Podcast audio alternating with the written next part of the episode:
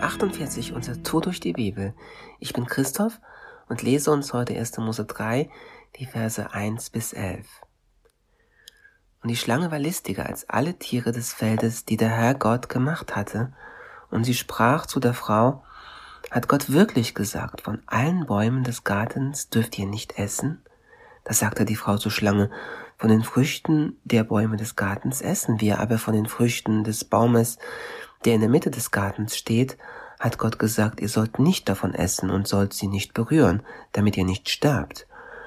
Da sagte die Schlange zur Frau, keineswegs werdet ihr sterben, sondern Gott weiß, dass an dem Tag, da ihr davon esst, eure Augen aufgetan werden und ihr sein werdet wie Gott, erkennend Gutes und Böses. Und die Frau sah, dass der Baum gut zur Nahrung und dass er eine Lust für die Augen und dass der Baum begehrenswert war, Einsicht zu geben und sie nahm von seiner Frucht und aß, und sie gab auch ihrem Mann bei ihr, und er aß. Da wurden ihre beiden Augen aufgetan, und sie erkannten, dass sie nackt waren, und sie hefteten Feigenblätter zusammen und machten sich Schurze, und sie hörten die Stimme des Herrn Gottes, der im Garten wandelte bei der Kühle des Tages. Da versteckten sich der Mensch und seine Frau vor dem Angesicht des Herrn Gottes, mitten zwischen den Bäumen des Gartens. Und der Herr Gott rief den Menschen und sprach zu ihm, Wo bist du? Da sagte er, ich hörte deine Stimme im Garten und ich fürchtete mich, weil ich nackt bin und ich versteckte mich. Und er sprach, Wer hat dir erzählt, dass du nackt bist? Hast du etwa von dem Baum gegessen, von dem ich dir geboten habe, du solltest nicht davon essen? Hey, ich liebe das erste Buch Mose und freue mich really, dass wir es jetzt in unserem Bibellese- und Podcastplan drin haben. Das erste Buch Mose oder Genesis ist das Buch der Anfänge und es berichtet nicht nur über die Anfänge von Himmel und Erde, der Pflanzen und Tiere und des menschlichen Lebens, sondern auch über die Anfänge aller menschlichen Einrichtungen und Verhältnisse. Und wir finden hier schon alle grundlegenden Wahrheiten über Gott und über den Mensch und über das Heil zumindest angedeutet und im Keim angelegt. Und vieles, was wir danach lesen im Alten Testament, aber auch im Neuen, bezieht sich beständig auf die Basics, die hier gelegt werden. Es lohnt sich jetzt also, hier drin weiterzulesen. Und schau, um überhaupt mit Sinn und Verstand, um überhaupt mit Einsicht sein Leben einrichten zu können, müssten wir als allererstes Bescheid wissen über den Ursprung aller Dinge, wo alles herkommt, wie alles anfing und wie am Anfang alles gedacht war. Aber dann gibt Gott uns im Buch der Anfänge auch Auskunft über den Anfang des Bösen, den Anfang von Leid, Unheil, Schmerz, Enttäuschung und Tod. Und hier sind wir heute in Kapitel 3 angekommen, wo es genau auch darum geht. Was also bisher geschah? Adam und Eva, geschaffen in Gottes Ebenbild und für die Gemeinschaft mit ihrem Schöpfer, ähm, durften den paradiesischen Garten bewahren, bebauen und genießen, so wie mit dem Auftrag seid fruchtbar und mehret euch, die Erde mit Gottes Ebenbild und seine Präsenz erfüllen und bedecken. Und das war all das Wissen von richtig und falsch, von gut und böse, das sie brauchten, um dort blühen und um dort zu gedeihen. Und ja, sie hatten nur ein negatives Gebot, nämlich nicht zu essen vom Baum der Erkenntnis des Guten und Bösen. Warum?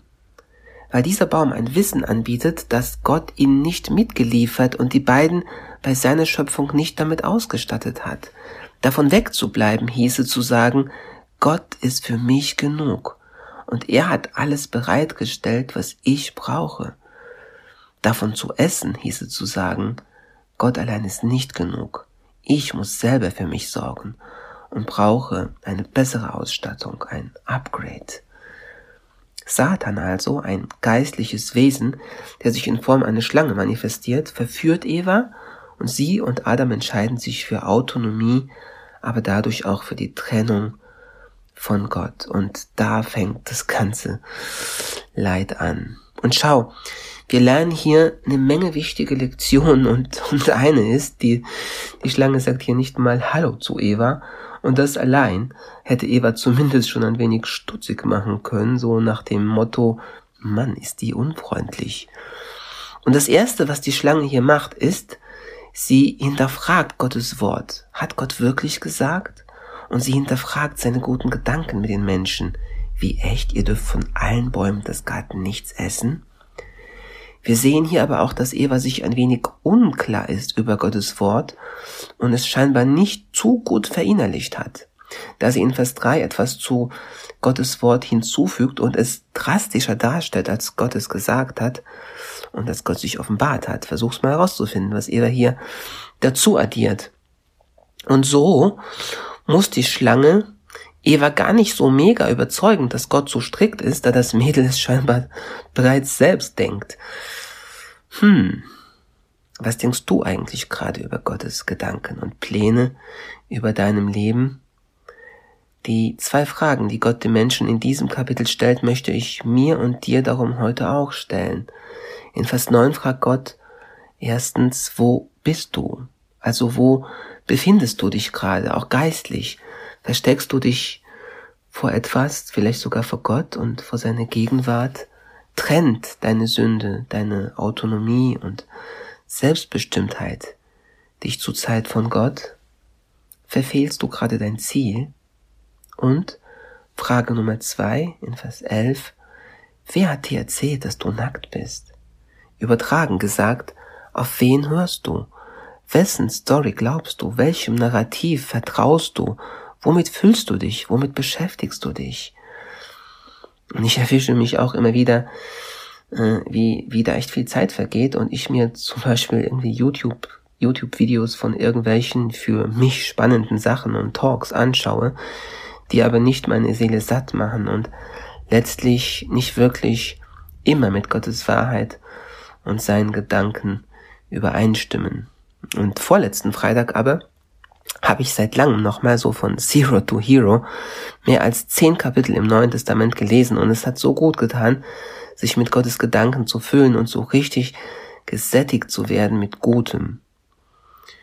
Und wenn du auch noch wissen möchtest, was kleine Nierensteine gemeinsam haben mit kleinen Babys, das eine leider häufiger bei Männern, das andere, luckily, nur bei Frauen, mm, dann lies unbedingt dieses Kapitel heute noch zu Ende.